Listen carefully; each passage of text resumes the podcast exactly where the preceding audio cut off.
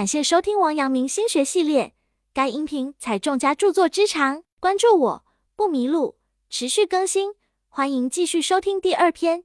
该篇具体讲解王阳明心学内容，有圣贤古训，又有当代意义和举例，一定要认真听讲或者重复去听，并充分结合自身经历和感受，这样才能够更好的领悟心学智慧。佛印笑吟吟地说：“此话怎讲？我怎么会侮辱居士呢？”苏轼将诗稿拿出来，指着背面的“狗屁”二字给佛印看，质问原因。佛印接过来，指着苏轼的诗问道：“居士不是自称八风吹不动吗？那怎么一个屁就过江来了呢？”苏轼顿时明白了佛印的意思，满脸羞愧，不知如何作答。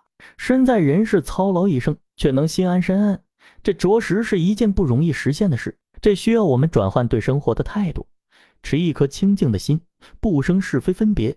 不起憎爱怨亲，就能够安稳如山，自在如风。世上本无事，庸人自扰之。王阳明说，人人都具有心力，大凡终日烦恼的人，实际上并不是遭遇了多大的不幸，而是自己的内心对生活的认识存在着片面性，心无力而已。真正聪明的人，即使处在烦恼的环境中，也能够自己寻找快乐，在忙碌纷扰的生活外，保持一颗清静的心。这是每一个人必须谨记在心的真理。心中有青山，就算是忙，也永远是气定神闲的忙。王阳明曰：“是有意于求宁静，是以欲不宁静耳。”生活充满了种种偶然与不测，很多人的心情都容易因此受到影响，使得精神无时无刻不在忐忑不安之中。而要沉着冷静的去面对，则需如王阳明所说的涤荡内心，不管是顺境还是逆境。都要静心不动，静心即静心。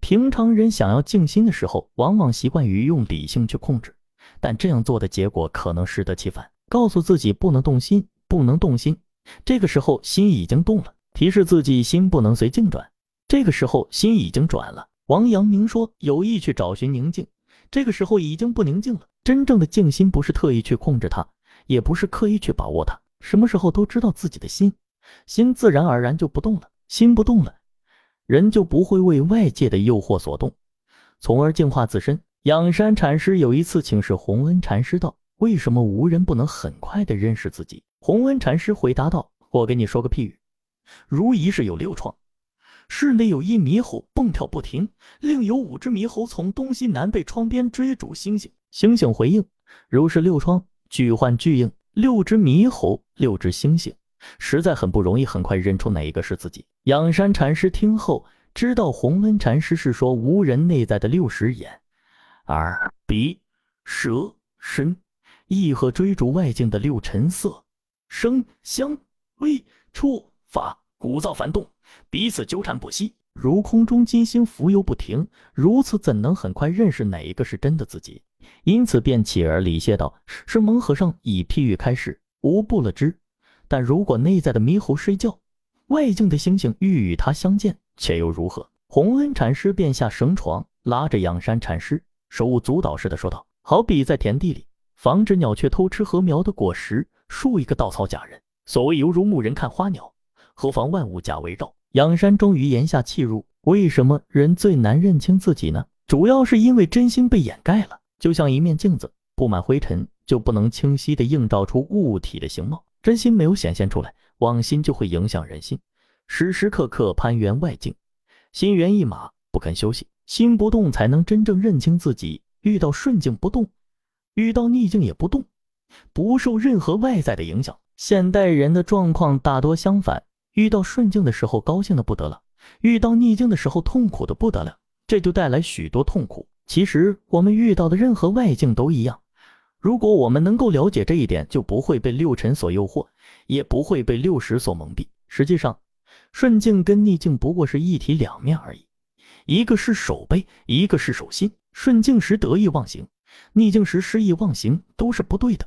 换句话说，是心有所住，有所住就被一个东西困住了，就得不到解脱。要想真正解脱，并不是去崇拜偶像，也不是迷信权威，而是要心无所住，心不为动，这样。面对任何事情，物来则应，过去不留。外面再美的景致，也无法使我们的心得到真正的休息，反而白白浪费掉精力。王阳明启示我们：把浑浊、动荡的心澄清，不要刻意去欢喜、悲伤，就好像看一池生长于污泥中的荷花，池边的观赏者有人欢喜，有人忧，可是，一池的荷花却在那里不动不吃，也不染。荷花只是荷花，人如果也能像荷花一样，不被外物牵绊，活出真我心，便能回归寂静，生活也就不会被境遇随意差遣，静坐静思，不被外物所扰。王阳明曰：“日间功夫绝纷扰，则静坐。”在纷乱的社会生活中，人们常常感到不安。对此，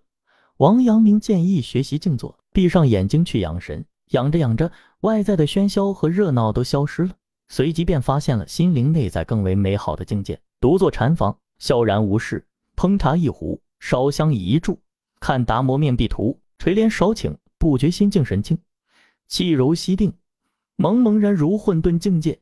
译者依达摩与之成贵而见麻姑也。这是小窗幽戏给人们阐述的一个幽静美妙的意境。独自坐在禅房中，清爽而无事，煮一壶茶，燃一炷香，欣赏达摩面壁图，将眼睛闭上一会儿，不知不觉中，心变得十分平静，神智也十分清净，气息柔和而稳定。这种感觉仿佛回到了最初的混沌境界，就像拜见达摩祖师，和他一同乘着木筏渡水。见到了麻姑一般，人只有心静下来的时候，才能够关照到自己的本来面目。就好像波浪叠起的时候，我们无法看到水底的情况；只有当水平波静的时候，我们才能看到清澈的水底。所以，静坐是人们放下心外一切的有效方法。本节结束，感谢收听王阳明心学系列。